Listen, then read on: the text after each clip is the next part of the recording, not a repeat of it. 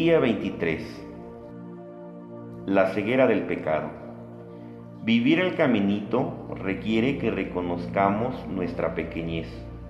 El problema es que muchos de nosotros no la vemos como Santa Teresita dijo. Debemos ser humildes y reconocer nuestra nada, y eso es lo que muchos no están dispuestos a hacer. Ahora sin duda es cierto, hay ciertamente muchas personas que no están dispuestas a ser humilladas y reconocer su nada. Pero hoy en día creo que el problema más grande es que muchas personas simplemente no lo ven. Sinceramente no se dan cuenta de que son pecadores. Son ciegos espiritualmente. Déjame ponerlo de esta manera. Soy sacerdote, escucho confesiones y digamos que hay un montón de gente ahí afuera que son extremadamente ciegos espiritualmente. Casi harían creer que fueron inmaculadamente concebidos, como María. Por ejemplo, después de años de no ir a la confesión, la gente dice cosas como, mire padre, yo soy buena persona, no tengo ningún pecado. Ahora hay dos problemas aquí. En primer lugar, están equivocados, tienen pecados y muchos.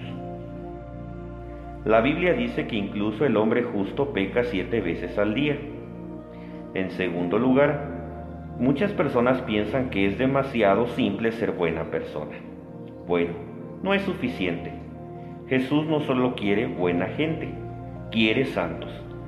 Él quiere que estemos ardiendo en su amor y cualquier cosa menos no es suficiente para Él. Por ejemplo, las conmovedoras palabras del Señor del Evangelio de Lucas me vienen a la mente. Yo he venido a poner fuego a la tierra. ¿Cuánto desearía que ya estuviera ardiendo? Además, no puedo evitar en pensar en sus palabras aterradoras del libro de la revelación. Pero por cuanto eres tibio y no frío o caliente, te vomitaré de mi boca. De acuerdo, entonces la ceguera del pecado propio es un gran problema hoy en día. ¿Y por qué es un problema? Déjame ponerlo de esta manera. La buena nueva no es realmente noticia si no sentimos que la necesitamos. Quiero decir, ¿por qué nos emocionamos por la abundante misericordia de Dios con los pecadores si realmente pensamos que no somos pecadores? ¿Por qué preocuparse acerca de la misericordia si no sentimos que la necesitamos? ¿Por qué ir a la confesión cuando nosotros no hemos hecho nada malo? Pues bien, hemos hecho algo mal. Y otra vez, no solo una cosa, sino un montón de cosas. Es decir, todos somos pecadores y todos necesitamos desesperadamente la misericordia de Dios. Ahora, en este punto, muchos de nosotros podemos estar de acuerdo con entusiasmo. Eso es correcto. Todos somos pecadores. De hecho, incluso podríamos congratularnos de poder decir, oh gracias a Dios que no soy como esas personas espiritualmente ciegas yo veo claramente mis pecados, pero, ¿de verdad? La ceguera espiritual se extiende incluso a aquellos que reconocen que son pecadores. Considere esto. Una vez Jesús le dijo a Sor Faustina, si te revelara toda la miseria en la que te encuentras, morirías de terror. Ahora, dudo en sacar esa cita porque no quiero que las almas pequeñas empiecen a golpearse y a caer en el desánimo. Sin embargo, hay una verdad profundamente importante y si no la entendemos, tendremos un tiempo difícil viviendo el caminito. Déjame ponerlo de esta manera. ¿Alguna vez se ha preguntado por qué los grandes santos a menudo hablan de sí mismos como los más grandes pecadores? No parece tener sentido, ¿verdad? Entonces, ¿qué es lo que ellos ven que nosotros no? Por ejemplo, parte de lo que cubrimos en el día 7, ¿por qué Santa Teresa, la santa más grande de los tiempos modernos, se ve a sí misma como una pequeña alma? Bueno, si podemos descubrir el secreto de su pequeñez, entonces descubriremos el secreto de su santidad. Bien, entonces aquí está el secreto. Teresa se dio cuenta de que ella no podía competir con Dios. Déjame explicar.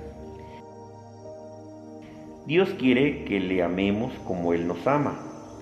De hecho, incluso Jesús nos manda a ser perfectos como su Padre Celestial es perfecto. Y como lo mencioné antes, Él quiere que estemos ardiendo de amor. Ahora Santa Teresa sabía todo esto, por lo que trató de cumplir a la perfección el mandamiento del amor. Pero no podía hacerlo. Ella se dio cuenta de que no podía competir con el amor de Dios por ella.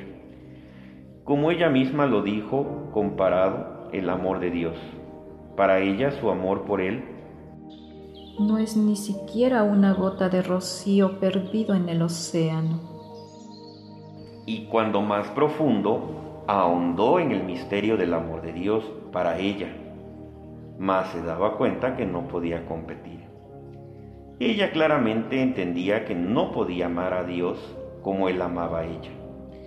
Ella sabía que, comparada con Dios, ella siempre sería una débil amante lastimosa. Por lo tanto, la luz que ilumina la oscuridad de nuestra ceguera espiritual, de nuestros pecados, es el fuego del amor de Dios. Piensa en ello, Dios nos ama mucho más de lo que amamos. Desde la cruz grita su amor por nosotros. Tengo sed y balbuceamos nuestras oraciones. Él derrama su vida por nosotros con su pasión y muerte. Y nos quejamos de un dolor de cabeza. Su mirada amorosa está fija en nosotros día y noche. Y nosotros difícilmente apenas lo miramos. Él hace todo para complacernos. Y nosotros estamos enfocados en satisfacernos a nosotros mismos. Cuando comparamos entonces el misterio del infinito amor ardiente de Dios por nosotros con nuestros propios esfuerzos débiles para amarlo de vuelta, nos humilla, nos rebaja, nos reduce y nos aplasta hasta convertirnos en polvo, pero no nos destruye. Sí, ya sé que puede parecer que el amor de Dios nos destruirá Después de todo, acabamos de escuchar lo que Jesús le dijo a Santa Faustina, que se moriría de terror si él le mostrara su miseria. Pero aquí hay algunas buenas noticias salvadoras. En su amorosa misericordia, Dios llena el abismo de nuestra miseria con su propio amor divino. Esta es la increíble visión de Santa Teresa después de que ella fue conquistada por el amor, como ella misma se lo expresó al Señor. Para que yo te ame como tú me amas, tendría que pedir prestado tu propio amor. Y ella sabía que Él se lo daría. Ella sabía que después de que Dios nos conquista y nos humilla con su amor, entonces Él nos salva con amor al darnos su amor divino en otras palabras, después de que nos aplasta con su abrumador amor, Dios nos levanta y nos llena de su amor, para que en verdad podamos amarlo como Él nos ama. Al final entonces podemos competir, podemos ser perfectos, podemos estar incendiados, más sobre esto el día de mañana. Oración de hoy.